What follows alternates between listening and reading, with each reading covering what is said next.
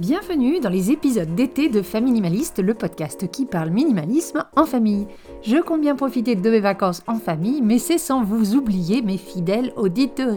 Pendant ces quelques semaines, je vous propose deux épisodes bonus par semaine, plus courts que d'habitude et sans invité, pour vous aider à continuer votre réflexion sur le minimalisme tout en profitant de vos vacances. Et bien sûr, en description, vous trouverez toujours les fiches méthodes et les différentes manières d'entrer en contact avec moi. Bonne écoute et bonnes vacances si vous avez la chance d'en prendre.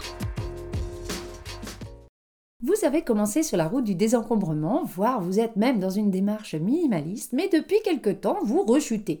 Les circonstances, votre état de santé, l'arrivée d'un enfant, la dépendance récente d'un parent, bref, des choses ont changé dans votre vie et vous avez l'impression de ne plus avancer, voire de faire un retour en arrière.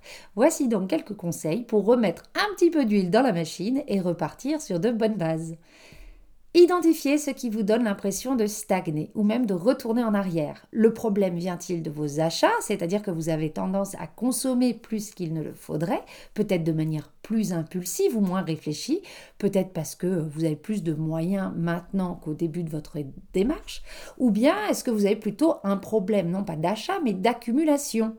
On sait que sans les acheter, les choses rentrent chez nous. J'en ai fait tout un épisode d'ailleurs que je vous invite à écouter, je mettrai le lien en bio. Que ce soit des échantillons, des cadeaux, de la paperasse, des accessoires en trop livrés avec les achats, même en achetant que très peu, on accumule. On garde les vêtements des enfants trop petits, les jeux auxquels ils ne jouent plus, par exemple. Peut-être que vous avez hérité et d'un coup la maison déborde à nouveau, ou bien euh, vous avez emménagé avec une personne pas du tout minimaliste et vous avez un peu lâché la Identifier le problème et les raisons qui se cachent derrière ce problème est déjà un bon moyen de se remettre sur pied et dans le droit chemin. Parlez-en en famille et trouvez ensemble des solutions. On ne mettra pas les mêmes choses en place si on a un problème d'achat ou un problème d'accumulation. Pour relancer la machine, une fois que vous avez identifié les causes, ça c'est vraiment, euh, vraiment, vraiment important, je vous propose de relever quelques défis comme ceux que je vous ai déjà proposés dans le bonus du 17 juillet. Je vous remettrai le lien en bio. Ils sont faciles à faire si vous êtes déjà minimaliste ou si vous avez déjà fait du tri chez vous et devraient vous aider à retrouver de la motivation si c'est la motivation qui vous manque. Vous pouvez aussi télécharger ma liste de tri gratuite qui vous guide pièce par pièce sur ce que vous pouvez garder, donner ou jeter. Les liens sont en description. Le plus important pour moi est de ne pas comparer vos pratiques d'hier à celles d'aujourd'hui. Votre essentiel a peut-être et même sûrement évolué. Vous avez peut-être plus de choses chez vous maintenant, mais c'est néanmoins votre essentiel. Ne vous arrêtez pas au nombre d'objets en soi. Le minimalisme, c'est beaucoup plus que cela. La vie fait que notre essentiel varie selon les périodes de nos vies. Fiez-vous à votre instinct. Si vous vous sentez bien chez vous, mais que vous en avez un peu plus qu'avant, est-ce que c'est bien grave? Si tous ces objets sont choisis ont leur place, ont un sens et ne vous coûtent pas plus en temps ou en énergie qu'ils ne vous en procurent. Je rencontre souvent des gens qui me disent j'étais minimaliste beaucoup plus extrême avant. Pour moi, en fait, rien n'a changé. C'est pas qu'on était extrême, c'est que nos circonstances de vie faisaient que, de facto, on avait besoin de beaucoup moins de choses.